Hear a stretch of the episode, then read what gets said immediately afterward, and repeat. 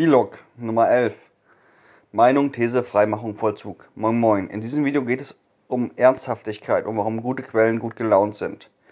Die Ernsthaftigkeit wird in vier Bereiche aufgeteilt, eben Meinung, These, Freimachung, Vollzug. Das ist aufsteigend zur Ernsthaftigkeit geordnet. Eine Meinung nach sollte jeder haben und das auch so nennen. Das ist so grob ein Ersteindruck.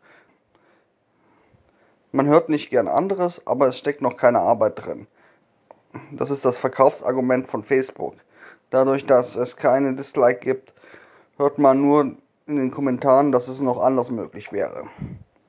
Das Kommentieren machen aber nur wenige. Man bleibt weiter in der heilen Welt und wird digital gewindelt. YouTube ist da etwas rauer, weil die Welt nicht so funktioniert. Es gibt durchaus die Möglichkeit, dass ihr Fehler macht. Das sagen euch dann andere.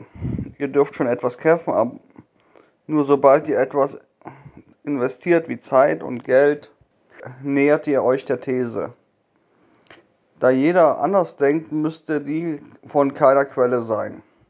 Ihr seid selbst darauf gekommen, Reichtum und Ruhm winken. Es ist nicht mehr so, dass man euch nach eurer Meinung fragt. Eure Thesen reibt ihr jeden unter die Nase. Gratulation, ihr seid ein kreativer Mensch. Das ist jetzt ein Schritt, den viele überspringen.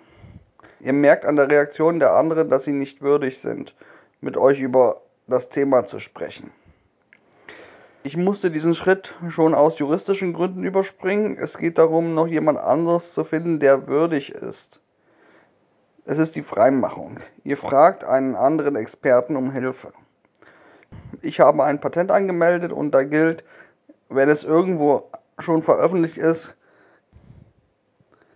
kann man es nicht mehr bekommen. Mangelnde Neuheit nennt sich das. Es gibt noch die Möglichkeit des Geheimhaltungsvertrages, Vordrucke gratis im Netz und bei denen geht es eher um Investoren. Bei der Freimachung könnt ihr im Normalfall stundenlang über das Thema sprechen, ohne euch zu wiederholen. Ihr lasst jetzt andere damit rumspielen. Ob ihr noch mit Unwürdigen darüber sprecht, bleibt euch überlassen. Aber können sie euch noch folgen? Hat das auch Sinn? Der Vollzug kommt. Das ist die Kriegserklärung an die Welt. Niemand weiß es besser als ihr. Ihr räumt nur leicht der Fehler ein und der Experte war überfragt. Es ist etwas komplett Neues entstanden. Stimmen tut das selten. Ihr habt aber Eier und seid willkommen im Reich der Irren. Ihr seid jetzt der Einzige, der es sagt. Es ist nie Zustimmung. Es weiß nur niemand besser. Vielleicht gratulieren euch ein paar Unwürdige. Wieso hilft euch nicht der Experte? Jeder Schritt der Ernsthaftigkeit bedeutet enorme Arbeit und er ist faul. Alles muss verteidigt werden. Bei einer These habt ihr vielleicht etwas gegoogelt, bei einem Vollzug habt ihr eher Hebräisch gelernt. Manche gehen diesen Weg sehr schnell. Mein Rat ist so wenig wie möglich. Nur zum nächsten Schritt, wenn ihr müsst. Wenn was daran nicht stimmt, seid nur ihr irre.